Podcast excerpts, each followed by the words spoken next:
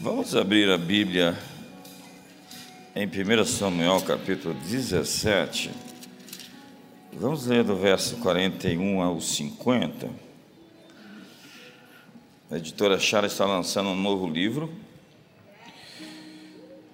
Nós não paramos, né?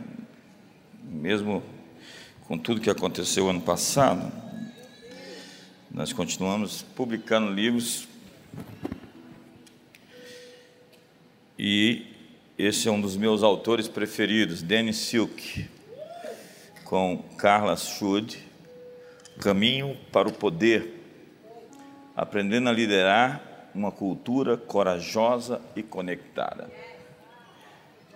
Das pessoas que estiveram comigo na mesa, o Danny foi uma das mais impressionantes. É incrível as perguntas que ele faz. Ele gosta de fazer perguntas difíceis. E às vezes nós estamos procurando respostas às perguntas quando deveríamos tirar de dentro de nós mesmos. 1 Samuel 17, verso 41, vamos ler aqui na tela. O filisteu também vinha se aproximando de Davi, e o que lhe levava o escudo ia diante dele. E olhando o filisteu e vendo a Davi, o desprezou porquanto era moço, ruivo e de gentil aspecto. Disse, pois, o filisteu a Davi: Sou eu algum cão para tu vires a mim com paus? E o filisteu, pelos seus deuses, amaldiçoou a Davi. Disse mais o filisteu a Davi: Vem a mim e darei a tua carne às aves dos céus e às bestas do campo. Davi, porém, disse ao filisteu: Tu vens a mim com espada e com lança e com escudo, porém eu venho a ti em nome do Senhor dos Exércitos, o Deus de Israel, a quem tens afrontado. Hoje mesmo o Senhor te entregará na minha mão e ferir-te-ei e tirar-te-ei a cabeça e os corpos do arraial dos filisteus. Darei hoje mesmo as aves dos céus e as feras da terra, e toda a terra saberá que há Deus em Israel. E saberá toda essa congregação que o Senhor salva, não com espada nem com lança, porque do Senhor é a guerra e ele vos entregará na nossa mão. E sucedeu que, levantando-se o filisteu e indo encontrar-se com Davi, apressou-se Davi e correu ao combate a encontrar-se com o filisteu. E Davi pôs a mão no alforge, tomou dali uma pedra e com a funda lhe atirou. E feriu o filisteu na testa, e a pedra se lhe encravou na testa e caiu sobre o seu rosto em terra. Assim Davi prevaleceu contra o filisteu com uma funda e com uma pedra, e feriu o filisteu e o matou, sem que Davi tivesse uma espada na mão. Então, eu tenho dito que cada personagem bíblico é um arquétipo, e Davi, em especial, é um personagem que Deus promete reproduzir. É como se Deus dissesse: Eu gostei tanto desse rapaz que eu quero ter muitos igual a ele. Muitos, como Davi. E o nosso desafio é reproduzir essa dinastia, esse manto profético, apostólico, essa unção, esse DNA. Davi não só foi um grande guerreiro, como desenvolveu outros guerreiros. Ele pegou os homens perturbados, endividados, apertados, amargurados e os transformou no maior exército que já existiu sobre a face da terra. Não eram os guerreiros hindus, os ninjas ou os samurais, que foram os maiores guerreiros que já existiram, mas foram os valentes de Davi. Diante deles a terra tremia, o rosto deles era como de leões, um segurou a espada e não a soltou até o final da guerra, e quando foi soltá-la, não conseguiu mais soltar. Ela estava pegada à mão. Com uma lança matou 300, com a espada matou 800 em um combate. Como diz o profeta Isaías, que o mínimo será como mil, o mínimo como mil. Um homem que vale um exército, uma mulher que vale um exército. Então, Davi não só foi um grande guerreiro, como desenvolveu guerreiros notáveis, combatentes aguerridos, matadores de gigantes. De maneira que Deus disse: Não faltará homem da linhagem de Davi que governe sobre Israel. Sim, o Messias era chamado filho de Davi. Davi era um matador de gigantes. Quantos tem gigantes aqui para derrubar? Todos nós temos inimigos que se apresentam frequentemente, nos desafiando.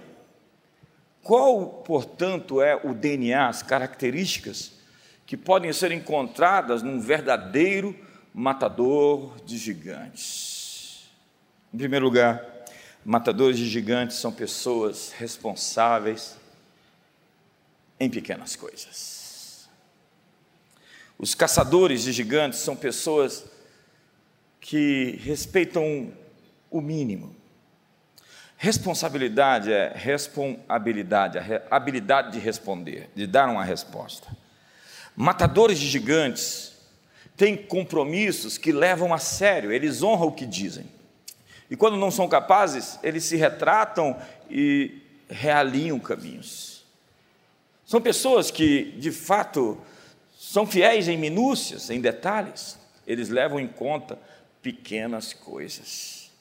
Gente que derrota seus gigantes é gente capaz de suportar rotinas, horários, processos, tarefas simples e aparentemente insignificantes. Esse era Davi. Antes de ser rei, era pastor e cuidou daquele rebanho com toda a sua energia. Matou o urso, matou o leão e foi fiel no pouco pelo que foi posto sobre o muito. O almirante William McHaven, autor do livro best-seller Arrume a Sua Cama, fala sobre o seu treinamento de seis meses como CEO, a elite dos mariners americanos. Ele diz que por todo o tempo os instrutores profissionais, veteranos da guerra do Vietnã, estavam atrás de encontrar aqueles que eram fracos no corpo, fracos na mente e que não poderiam se tornar um Navy SEAL. O treinamento buscava líderes que podem liderar em um ambiente de constante estresse, caos, fracasso e dificuldade. McCraven diz que a primeira lição era simples: arrumar sua cama com perfeição logo cedo. Para ele isso era decisivo. Então os instrutores chegavam a cada manhã para ver se a cama estava arrumada, se os travesseiros estavam no lugar, se o lençol estava bem puxado, se o cobertor estava bem dobrado. Uma tarefa simples que define o caráter de muita gente.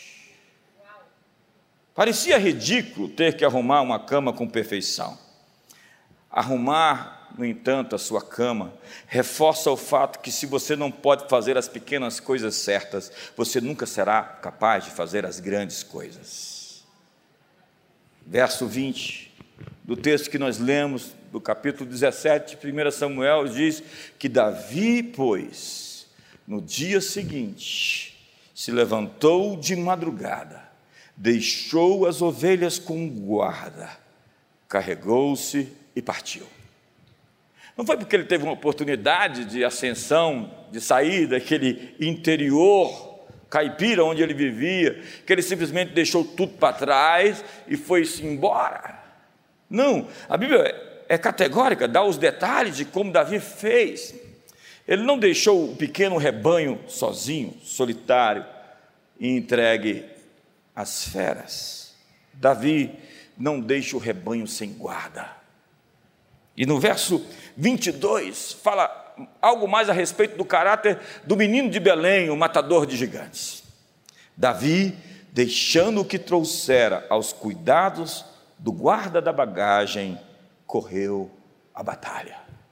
Ele simplesmente não joga as coisas, ele deixa sob os cuidados de alguém e ele vai, corre para a guerra. Davi é alguém para quem pode se entregar algo e pode se descansar. Esse tipo de gente vale muito, porque há tanta gente distraída, querendo as melhores posições, as melhores recompensas. Tanta gente infiel em pequenos horários, em pequenos detalhes, em pequenas coisas que querem as grandes recompensas. E é justamente nesses quesitos ordinários que o caráter de uma pessoa se manifesta. Tem tanta gente desatenta, querendo uma melhor posição. Acredite, Deus está atrás de pessoas capazes de cumprir compromissos, por mais simples e básicos, tolos e cotidianos que eles pareçam. Em segundo lugar, matadores de gigantes são pessoas que enxergam seus gigantes como oportunidades. Foi assim que Caleb e Josué viram os gigantes na terra, diferente dos outros dez espias que ficaram tão assustados que disseram: Nós não conseguimos entrar. Deus não pediu uma interpretação dos dados, Deus disse: Me dê os dados. Deus queria simplesmente informação e não interpretação. Deus disse: Verifique se a terra é aquilo mesmo que foi dito que é.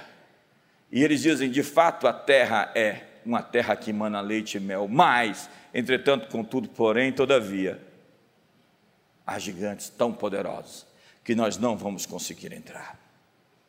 A despeito dos inimigos, a promessa é a promessa, aquele que prometeu vai fazer você conseguir entrar na terra e derrubar os inimigos que estão lá. Então chega Golias, por 40 dias afronta, escarnece e amaldiçoa Israel. Pelos seus deuses, ele praguejava e gritava e dizia: Tem homem aí, Imagine, tem algum macho em Israel e todo Israel estava fazendo ouvidos de mercador. Tem homem, mas está de folga.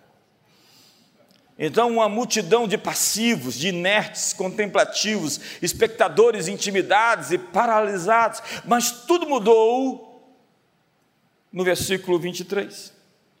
Veja o que diz: Estando Davi ainda a falar com eles, Eis que vinha subindo do exército dos filisteus o duelista, cujo nome era Golias, o filisteu de Gate, e falou as mesmas coisas que antes falara, e Davi o ouviu.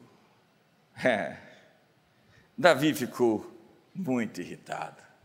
O destino de Golias foi selado quando Davi, o menino de Belém o ouviu. Se você não se irrita com algumas situações, você nunca poderá mudá-las. A irritação é o instrumento da mudança. Você não pode mudar o que você pode tolerar. Quem faz a diferença no mundo é quem ouve os desafios como algo que lhes diz respeito. O zelo da tua casa me consumiu. A palavra zelo no grego significa estar em chamas, é o tocha humana. Davi virou tocha humana. Ele disse: Quem é esse sujeito para afrontar os exércitos do Deus vivo? Quem é esse incircunciso? A ira é um sentimento santo. Foi assim que Jesus expulsou os cambistas do templo. Ninguém consegue imaginar Jesus com um chicote na mão, virando as mesas e botando para fora aqueles cambistas e dizendo: A casa do meu pai será chamada casa de oração para todos os povos, mas vós a tornaste um covil de ladrões e de salteadores. Zelo, estar em chamas. Matadores de gigantes não fogem de desafios Davi se irrita, chama para si, fica com muita raiva. Golias deixou o cara errado com raiva.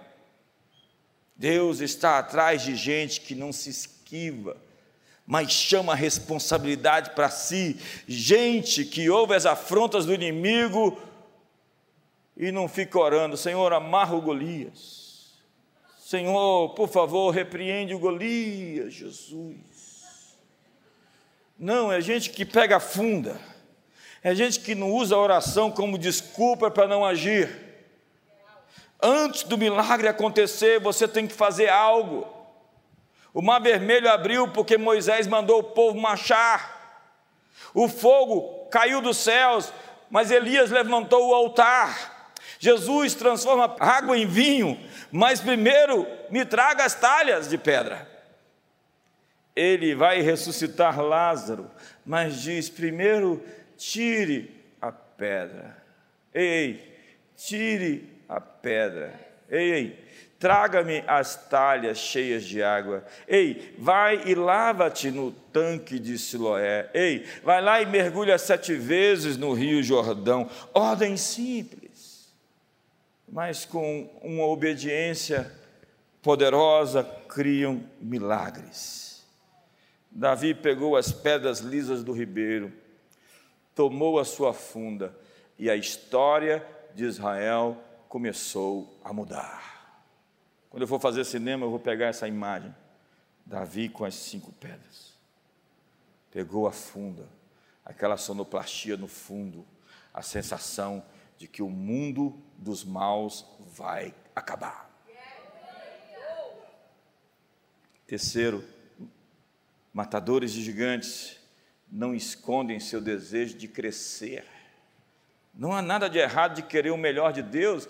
Isaías disse: Se quiserdes e me ouvides, comereis o melhor dessa terra. O Salmo 37 diz: Alegra-te do Senhor, e Ele satisfará os desejos do teu coração. Entrega o teu caminho ao Senhor, confia nele, e o mais Ele fará. O Salmo 35, verso 27 diz: Glorificado seja o Senhor que se compraz na prosperidade dos seus filhos. Uma pessoa sem o desejo de, de, prosperar, de crescer, de se desenvolver, sofre de alguma disfunção emocional, um distúrbio psíquico, sua saúde mental está comprometida. Pergunte para uma criança o que ela quer ser na vida, ela quer ser grande, ela tem capa, ela tem espada, ela quer voar. Seus sonhos morreram porque você deixou de ser criança. Há muito gnosticismo em nossa teologia. Nossa teologia foi influenciada pela visão grega de desprezo pelo material e pelo corpo. Nós somos santuários do Espírito Santo. A criação é um santuário. Deus criou esse mundo e o chamou de bom. Nosso destino, então, nessa visão platônica, gnóstica, seria incorpóreo, como anjos tocando harpas nos céus. No mito da caverna de Platão, a realidade é uma prisão. Assim, nosso mundo é totalmente desprezível. Temos, portanto, que abandonar o mundo físico maldito como se o mal fosse um elemento material. Isso é pagão. A matéria é má, o universo físico é mau, o demiurgo fez algo em contrapartida contra Deus que tinha feito o mundo espiritual. Então, parem de ler Jesus com óculos gregos, com olhos gregos. Na teologia do Antigo Testamento não há divisão entre céus e terra, não há divisão entre material e espiritual. Essas coisas conversam entre si, não são duas realidades opostas, mas elas se completam. Esse mundo foi criado por Deus, Deus se encarnou nesse mundo, o Verbo se fez carne.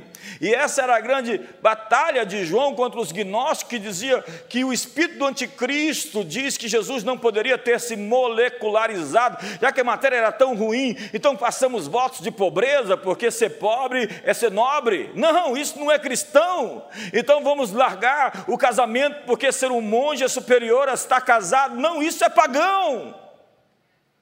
Agora, se a sua opção for ser solteiro, a Bíblia diz que alguns fizeram eunucos, Deus fez alguns eunucos e homens fizeram de outros eunucos. Essa opção de ser eunuco é uma opção viável para quem não quer se casar e não é vergonha nenhuma.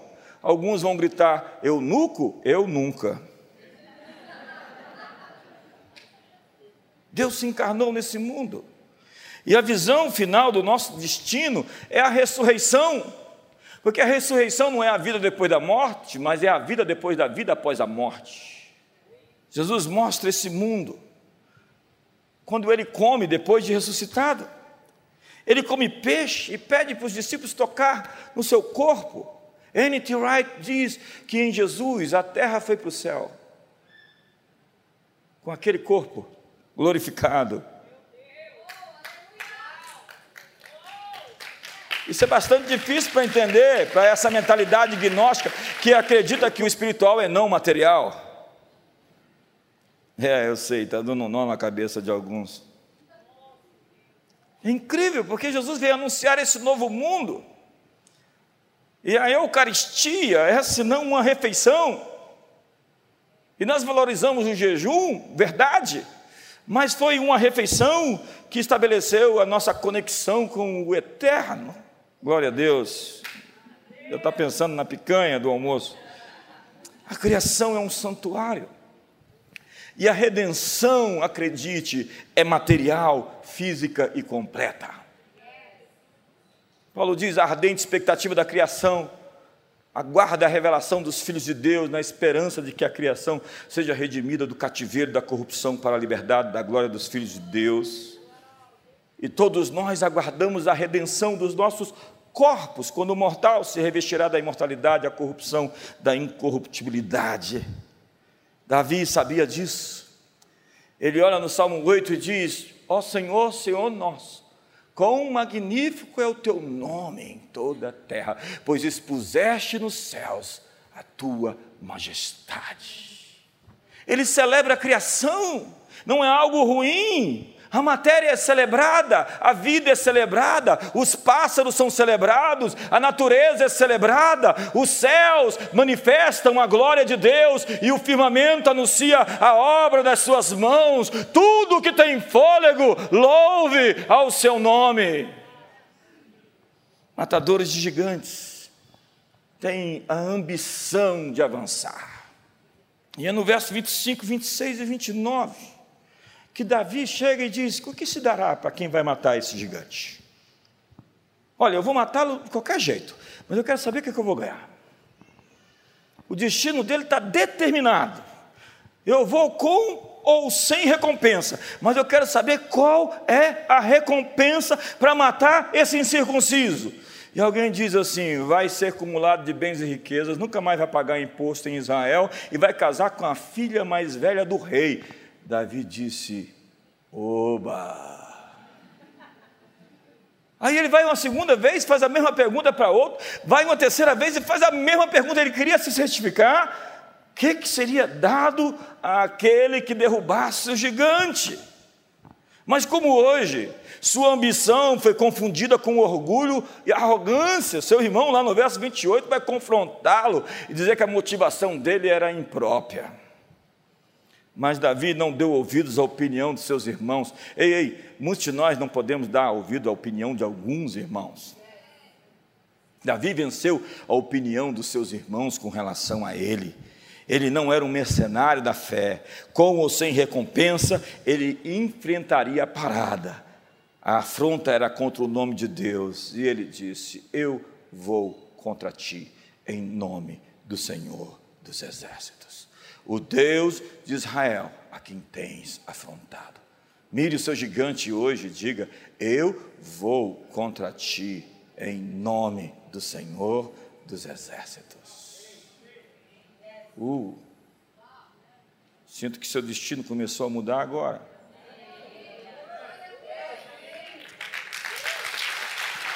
E no verso 46 e 47 ele diz: E todos saberão que há Deus em Israel. Então, sua vitória vai mostrar que existe um Deus em sua vida. Quarto, matadores de gigantes são pessoas que acreditam em si mesmos. Há uma diferença entre autossuficiência e autoconfiança. Jesus disse: Sem mim nada podeis fazer. Precisamos estar conectados nele. Mas é importante confiar em você também. Davi chega para Saul e diz: oh, rei, não fica triste. Não desfaleça o rei. O teu servo está aqui. Que autoestima. Ele chega para o rei e fala: Não se preocupe, eu estou aqui. que figura esse, ele chega com essa impetuosidade, bem afeiçoado. Né? A Bíblia diz que ele era assim, gentil, com aparência gentil, ele não parecia um brucutu. Ele era assim, gente boa. Que consolo. O menino está confortando o rei. E Davi é um sujeito assim resolvido. Mas Saul chega para ele e fala assim: Ah, quem é você mesmo? Ele diz: Eu, eu sou filho do teu servo Jessé, o Belemita. Era a mesma coisa dizer, eu sou filho do Zezé do Setoquê. Como? E autoestima é isso, né? Essa sensação de estar no controle das coisas. Não por estar no controle com a sua força, mas com a força daquele que te comissionou para derrubar os gigantes. Sabe, Davi acredita em Deus, mas ele acredita em si mesmo. Quinto, matadores de gigantes entram na batalha com a simplicidade de quem são. Matadores de gigantes são pessoas sinceras. Sincera, sincera, é sincera. As máscaras são feitas de cera nesse período. É gente que vive a luta com autenticidade. Tem muita gente fazendo pirotecnia, panaceia, produção, imagem, armadura religiosa. Nada deixa Jesus tão nervoso como a hipocrisia. Hipócrates, vocês são atores, vocês não são verdadeiros, vocês estão interpretando um papel. Disse Jesus para a classe religiosa dos seus dias um capítulo inteiro, Mateus 23, só de ai, ai, ai, ai. E se Deus fala ai, é porque vai doer. Ai de vocês, escribas, doutores da lei. Ai de vocês. Jesus ficou com ira, nervoso, pela retórica desonesta, a maquiagem religiosa, a plástica, ou a representação externa de algo que não existia dentro. Não havia correspondência entre a embalagem e o conteúdo. O rótulo não representa os valores internos. Na cadeira de Moisés se sentaram os escribas, os fariseus, os doutores da lei. Ouvi tudo o que eles vos dizem, mas não faça nada do que eles fazem. Hipócritas, serpentes, guias de cegos, sepulcros caiados, raça de víboras, que com o mosquito engole o camelo. A gente não vê Jesus falando esse tipo de palavra, porque Jesus para nós é muito lerdo, né? É aquele assim, sim, o Senhor, mestre dos magos. Porque tem que ser amor, falar com amor, amor, amor. Um tempo desse eu falei assim: só um gambá cheira outro. Só um gambá suporta o cheiro do outro gambá. Lá no Twitter, alguém falou: você não pode ser homem de Deus chamando alguém de gambá. Eu falei: João Batista, meu homônimo na Bíblia, dizia raça de víboras. O machado está na raiz da árvore. E quem não produzir bom fruto vai ser arrancado e queimado no fogo. Aleluia.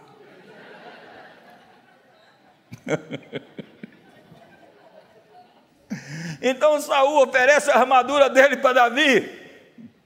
Saul vestia 58 longo, ele era grande.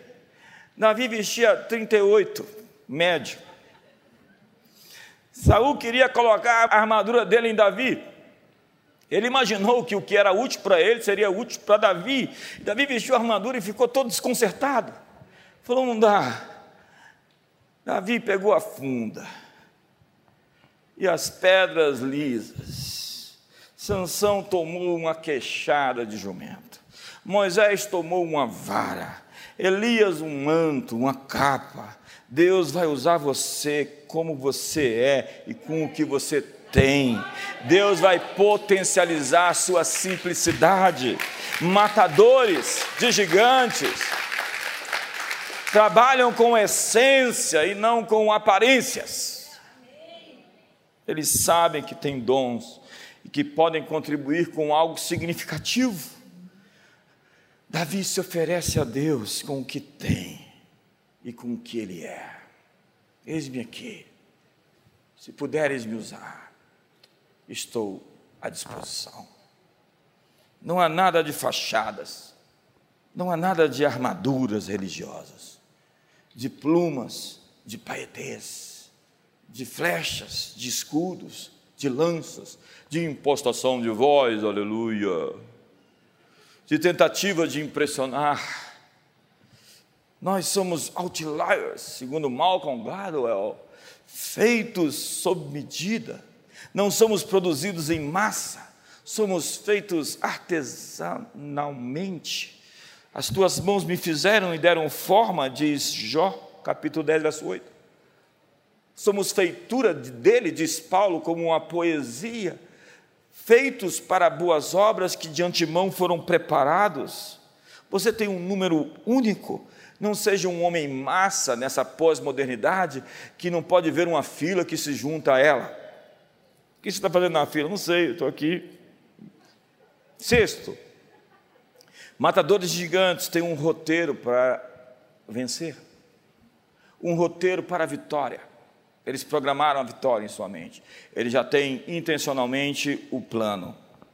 Eu contei aqui a história outro dia sobre os homens do baleeiro XX que inspirou a história de Moby Dick, de Herman Melville. Depois de um naufrágio à deriva, aqueles marinheiros no meio do Pacífico deram ouvidos aos seus piores medos. Eles usaram a sua imaginação para criar histórias terríveis de canibais que haviam em uma determinada região que estava bem próxima e eles poderiam ter alcançado, escolheram o caminho mais longo. E isso fez com que eles mesmos se tornassem os canibais, os monstros que eles temiam. Eles se tornaram autores para produzir, realizar as assombrações de que eles tinham medo. Nossos medos têm personagens, têm enredos, princípio, meio e fim. E o que mais tememos se transforma numa história. E o perigo é que nós nos tornemos autores dessa história. O medo é um tipo de narrativa involuntária. Mas matadores gigantes são pessoas que guardam a sua confissão. Em Eclesiastes 7, verso 29 diz: Eis que tão somente achei que Deus fez o homem reto, mas ele se meteu em muitas astúcias. Os neurologistas dizem que nós somos programados para ser otimistas. A doutora Carolyn Leaf, neurocientista, diz que nós somos programados com um viés otimista natural. Somos naturalmente otimistas. Nossos circuitos mentais, ou nosso modo padrão, foi projetado para fazer boas escolhas. Mas por que estamos tão assombrados e com medo? Por que estamos criando histórias, narrativas? Ontem, 137 mil pessoas saíram da pobreza extrema no mundo. Há um mapa, há um site que mostra as pessoas saindo da pobreza. Essa poderia ser a manchete do New York Times nos últimos 25 anos. Mas por que não foi? A expectativa de vida subiu de 30 para mais de 70 anos em todo o mundo e 80 anos nos países mais desenvolvidos. Há 200 anos atrás, não mais que 10% das pessoas viviam acima da linha da pobreza extrema. Hoje, são mais de 90% vivendo acima da pobreza extrema. Durante a maior parte da história humana, todos eram analfabetos. Hoje, 80% da população é alfabetizada. Menos pessoas estão morrendo em guerras. Menos pessoas estão morrendo de fome. Na verdade, tem mais gente morrendo porque come demais do que porque come de menos. O açúcar hoje mata mais do que a cocaína. Mas nós continuamos achando que o mundo está piorando. O mundo está ficando de melhor a melhor, enquanto nossos jornais pingam sangue e ficam mais negativos. É a história da repórter de um grande meio de comunicação que disse: infelizmente, temos boas notícias para dar. Ou do Ricardo Amorim, que num programa falou tantas coisas boas em três minutos que estão acontecendo no Brasil hoje, em três minutos, ele deu uma descrição de tantas coisas boas que o âncora disse: Eu estou surpreso que tantas coisas boas estejam acontecendo assim, aqui no Brasil. Parece que notícia ruim vende. E tem gente impregnada. Eu vi o meu amigo Mário Rui Boto dizendo que se você prefere ler os jornais do que ler livros, você merece ser enganado. É um sorriso para o seu irmão assim, suave, tranquilo. Fala para ele assim: nada pessoal. É verdade que existem muitos problemas no mundo, mas o medo se torna uma adoração. Nós adoramos aquilo que tememos, nós reverenciamos aquilo que temos medo. Se o medo é uma narrativa involuntária, a coragem é intencional para sermos autores de nossas histórias de sucesso. E é isso que Davi, os matadores gigantes, têm. Eles têm um roteiro para o triunfo. Matadores gigantes confessam a vitória com detalhes antes que, na verdade, ela ocorra. Golias, pelos seus deuses, amaldiçoou Davi. Ele chegou dizendo: Eu não sou cachorro, não, para você vir comigo. É o Valdir Soriano, você lembra?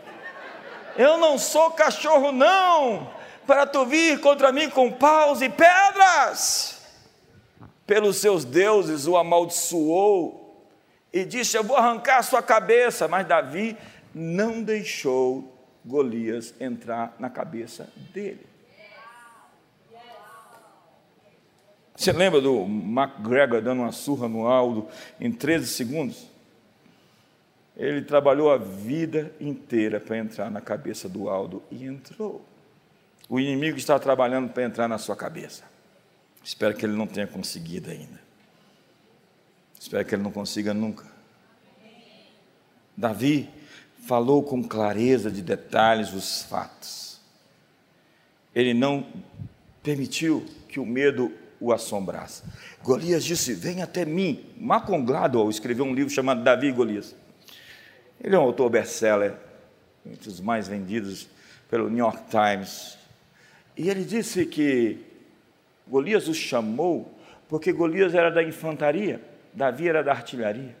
Ele precisava de Davi bem perto para lutar contra ele, ele estaria em vantagem. Davi manteve a distância, pegou a funda e afundou a testa de Golias. Por quê? Porque há tantos registros de pessoas, até mesmo imagens e documentos históricos, que mostram os lançadores de funda acertando pássaros a uma distância de 100 metros. Acertar Golias na testa não era uma coisa tão difícil para Davi, que dominava aquela arte.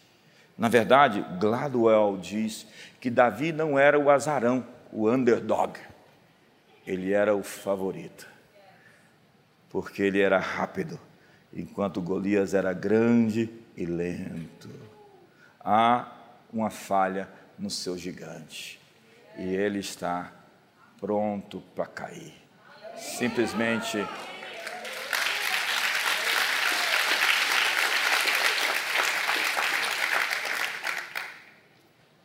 Seja intencional no seu roteiro para o sucesso, com alvos, metas, coragem intencional para alcançar os seus objetivos. Matadores de gigantes dizem: é para lá que eu estou indo põe o pé na estrada. Por último, ah, matadores gigantes são pessoas que se antecipam e se lançam na batalha, eles vão à luta. Eles não esperam a calamidade, ousam o máximo, dão o melhor de si mesmos, fazem o melhor que podem Diz o verso 48 que Davi correu e partiu para o ataque. Davi não ficou ali acuado, vendo os inimigos. Mostra o verso 48.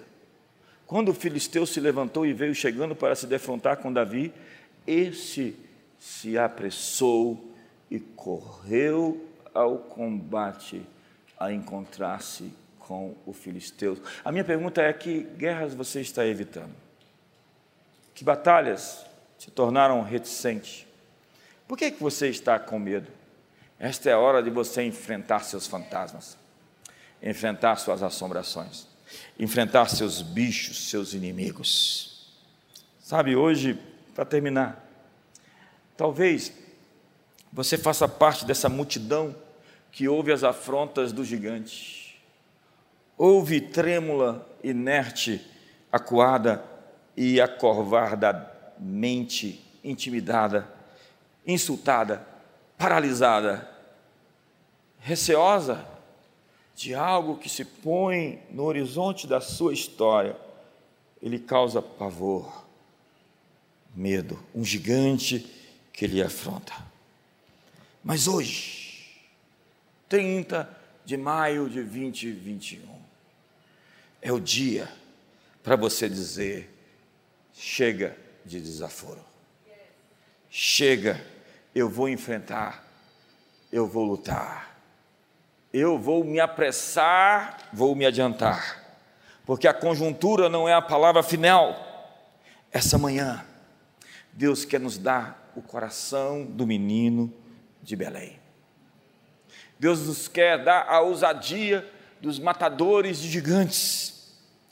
Ele vai nos dar hoje uma fé que põe gigantes por terra, e essa multidão que nos cerca saberá que há Deus no Brasil. Fique de pé, Senhor.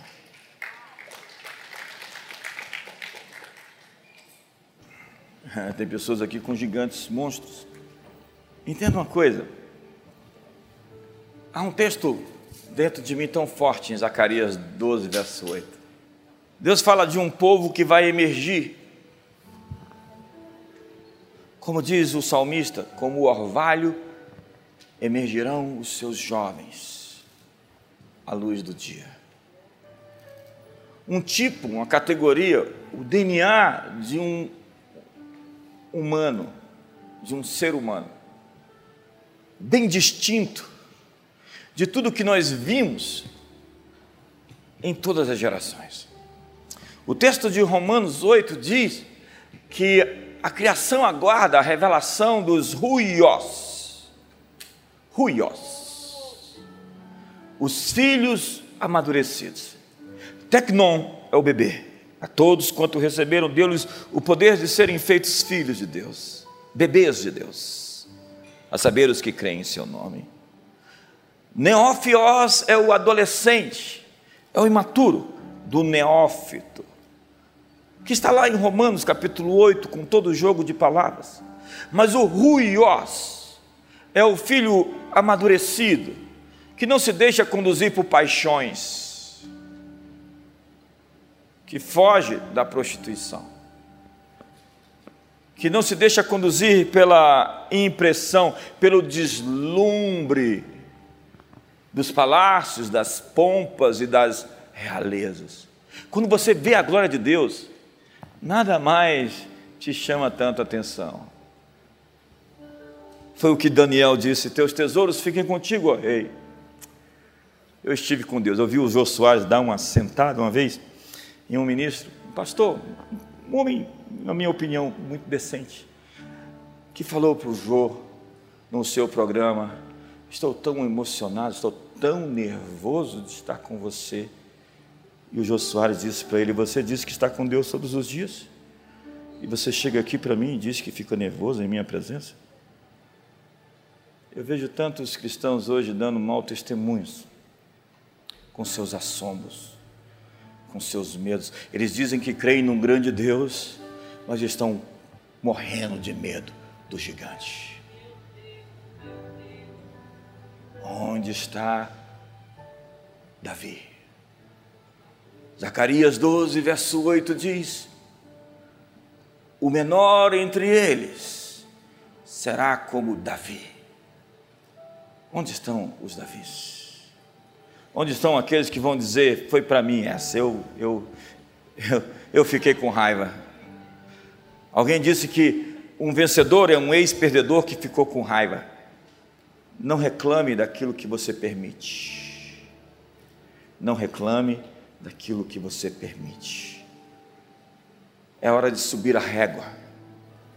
É hora de levantar o padrão. É hora de vencer e viver num novo nível de coragem intencional. É hora de estabelecer um roteiro para alcançar o seu destino. Mas nós sempre subestimamos o que nós podemos fazer em 10 anos e superestimamos o que podemos fazer em um ano. Eu estou me programando para 2030.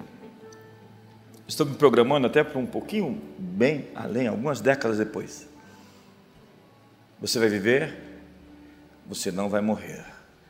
Portanto, não tome atitudes insanas que vão prejudicar todas as décadas que estão diante de você.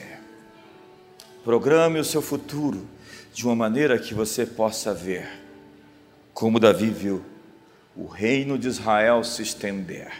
O matador de gigantes se tornou o rei de Israel. Não sem antes ser perseguido por Saul por 12 anos não antes de ser testado de várias maneiras.